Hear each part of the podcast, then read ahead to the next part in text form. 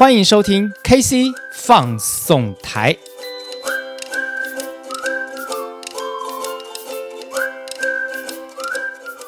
KC 放送台，开心来放送，为您放送工作生活大小事。大家好，我是 KC。那么，呃，又到了我们每周一次的时间了哈。那么这个礼拜 KC 要跟大家聊什么呢？犹记得前两个礼拜我们聊的是领导跟管理嘛。那么当然后来领啊谈的比较聊的比较多的就是一个领导者应该具备的一些条件哈，然后一些形态。那今天呢，以及下个礼拜呢，我们要来跟大家聊什么？我们要来跟大家聊的是有关管理的哲学。那 KC 自己把所谓的管理哲学哈，我做了。这个呃，把它分成几个部分哈。那么首先呢，我们要谈的第一个部分就是所谓的围观或者是授权。好，那么其实围观，我想大家很直观的来看这两个字，其实就知道说，就是围观，就是我们凡事从很细的地方去着手。好，那么从细的地方去看，要怎么来处理这个事情，这样子。那么通常以管理的角度来看的话，围观。我们也可以用另外一个代名词，就是事必躬亲了。好，那么但是呢，事情事必躬亲，或者是另外一种方式，就是说授权。好，那么授权就是在某一个部分我，呃可以呃交由别人，交由我信任的人，或者是交由在职位上呃可以受这个呃受到我的指挥的人来作为这个授权的对象。好，那么。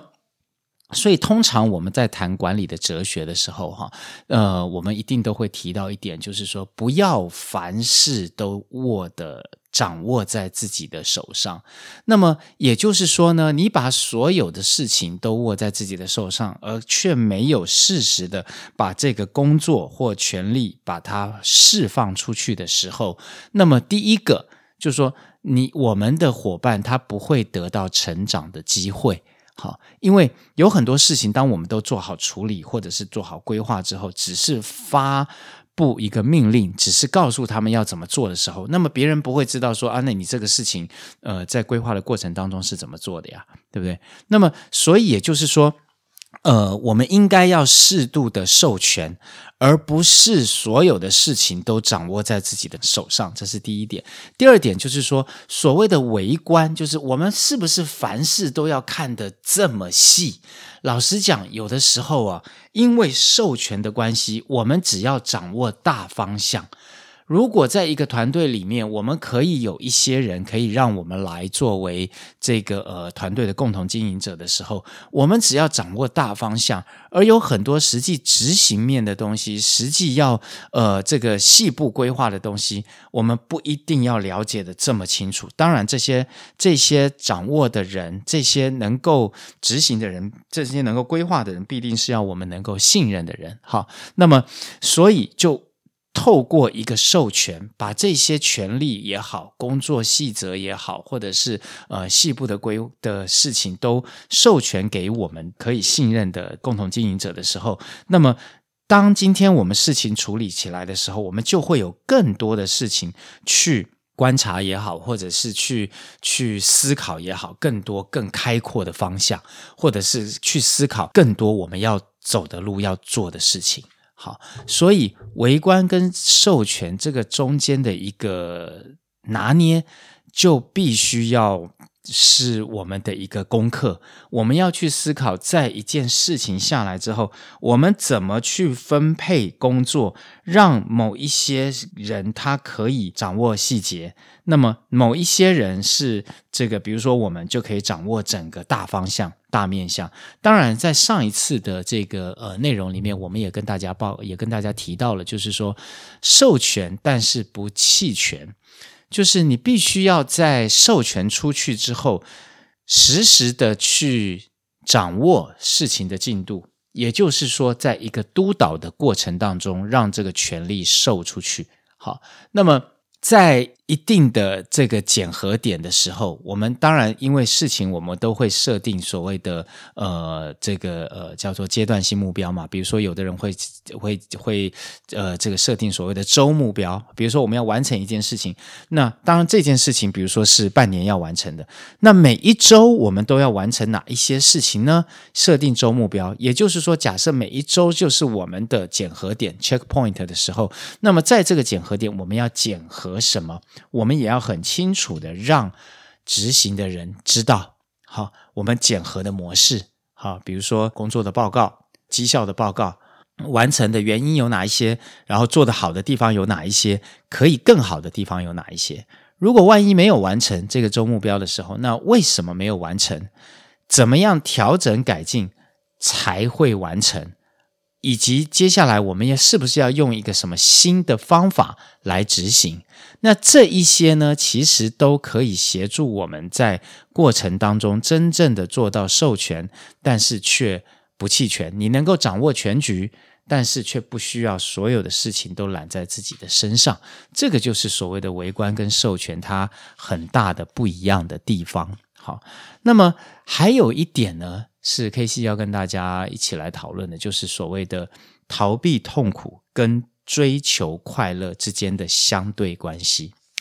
当我们今天在呃带领一个团队或者是一家公司一个部门的时候，我们有没有去思考过，当我们的绩效要达成、要完成，除了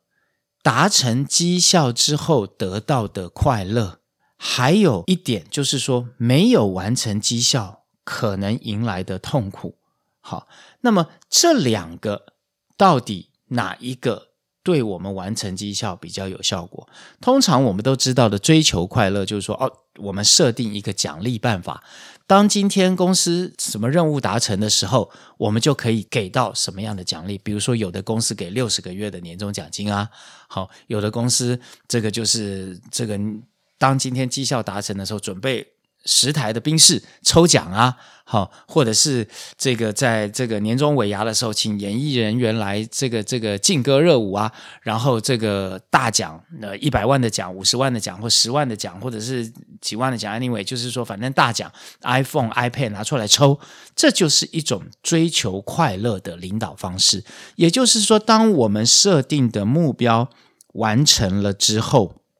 那么我们可以用这种奖励的办法，个人收入的方式，好，或者是大家集体同欢同乐的方式，好，抽奖的方式，来达到，来去推动这个事情的进展，来去推动事情达到目标的这个进程，好，也就是说激励大家去达到目标，因为达到目标之后，它的结果就会是快乐的。那么，另外一种方法是什么呢？另外一种方法叫做逃避痛苦，也就是当我今天没有完成的时候，会怎么样？那么，通常我们刚刚有提到了，就是说在授权的方面，我们授权给我们的伙伴去这个主导这些事情。但是，我们每一次、每个礼拜也好，每个月也好，我们在追进度的时候，这个 checkpoint 如果万一没有达到进度，会有什么样的惩罚？那不一定是惩罚了哈，就是说，如果没有达到的时候，可能会不会增加我们的工作量？好，因为目标是不可能随意去更动的。好，为什么说目标不是随意去更动呢？当今天我们要去设定目标的时候，我记得之前在某一集的时候，KC 有跟大家分享过，我们在执行一些任务的时候，有一个关键步骤叫做 DOP and DCA，所以。第一就是诊断。当今天因为你诊断过了你单位、你公司、你的团队现在的现况之后，你才会设定下这个目标，这是一种顺序。另外一种顺序是你接受到公司的目标之后，然后你来诊断你现在的单位的体质，然后你知道体质了，目标又是没有办法改变了，你就必须要设定什么？P 呃 P 也就是计划，用不一样的计划，在不一样的体质情况之下完成同样的任务。好，那么所以当今天这个目标设定的时候，它一定不是随随便便就设定的，它一定是有一定的脉络可循的。所以我说目标是不能随意更改的。好，古人有一句话，他说的很好，叫做“圣人立长志啊，小人常立志啊”。那这个这句话的意思就是说，呃，圣贤者，他立下一定的志向之后，他就是不会改变。好，立下一个很长的志向，我要就算我要花很长的时间移山倒海，我都要完成它。那么小人常立志呢，其实就是说，非圣贤之人呐，哈，当他没有办法完成一个目标的时候，他就会把这个目标改了，而说哦，我只要怎么样就好了，所以目标就会越改越小，越改离原来的目标越远。好，这叫小人常立志，常常在立志，做不到之后又常常在立志，然后又做不到，又常常在立志，所以立志就会变成他生活的一部分，但是永远都做不到，那这个是没有用的。所以我们讲说，如果假设今天设定了一个目标的时候，目标不改的情况之下，又没有达成目标的时候，那怎么办？那只有改变方法，因为用同样的方法，绝对不可能达到不一样的结果。这个我想大家都知道，对不对？所以当今天目标没有完成的时候，我们不能任意的去跟着目标，而是我们要去思考什么样的方法会让现在的工作变得更好，我们的效率会变得更好，我们的效能会变得更好，达成目标的可能性会变得更大。有可能是增加人员，有可能是变动工作的流程，有可能是改变这个行程，有可能是等等这些。当我们是一个管理者或是一个领导者的时候，我们就要去很开放的去思考这件事情，好，然后用数据来当成基础，用数据来作为我们呃思考的依据，然后来从数据里面找到答案，哪一个数据的呈现是我们可以呈，哪一个数据可以呈现出我们现在在哪个部分有问题。好，所以呃，刚刚提到的是追求快乐，逃避痛苦。那么也就是说，当今天我们没有达到绩效的时候，逃避痛苦这件事情，是因为我们的工作量必定会加重，我们必定会要再进一步的、再努力的开会，或者是找到可行的方法，所以可能就会怎么样？可能就会会让人产生痛苦的感觉。好，所以一个管理的哲学。